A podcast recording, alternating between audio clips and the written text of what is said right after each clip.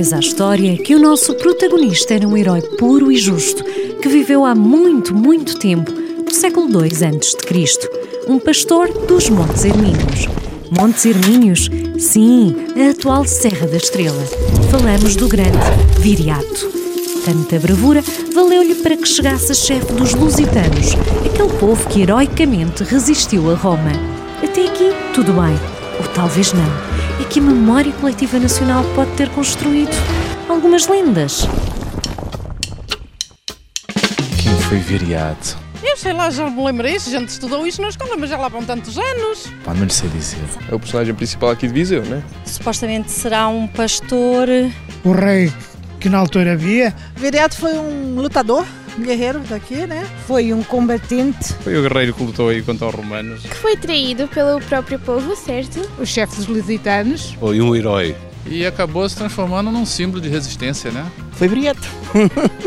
Onde é que ele terá vivido? Pois eu não sei. Não sei, não faço ideia. Supostamente em Portugal, talvez não. Não faço a mínima ideia. Viseu. Eu penso que viria, viveria aqui em Viseu, por isso é que se chama a cidade de Viriato, não? A cava de Viriato supostamente seria o, o, o território dele. Lá embaixo na cava. Na cava de Viriato. Na cava de Viriato, suponho, supomos nós. O Viriato nunca esteve cá em Viseu. Não viveu na cava de Viriato. Entre esta aqui, esta zona e a zona da Guarda. Serra da Estrela. Diz-se que Serra da Estrela, os Montes Hermínios. Agora, o que, é que ele tem a ver com Viseu?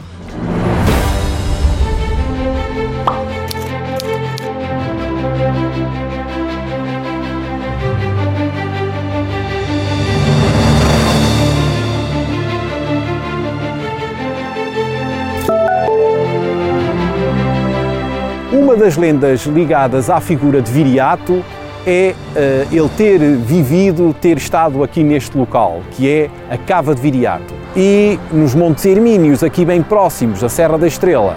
Mas de facto, provavelmente ele nunca esteve por aqui.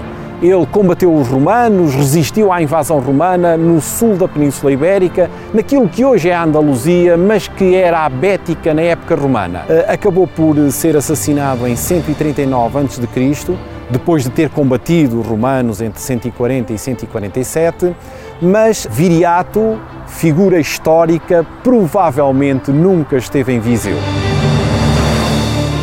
Parece que a ligação de Viriato a Portugal, afinal, não passa de um mito. Lá estão os espanhóis a levar-nos vantagem, mas deixem lá isso. A verdade é que vamos continuar a reclamar Viriato como o nosso herói lusitano.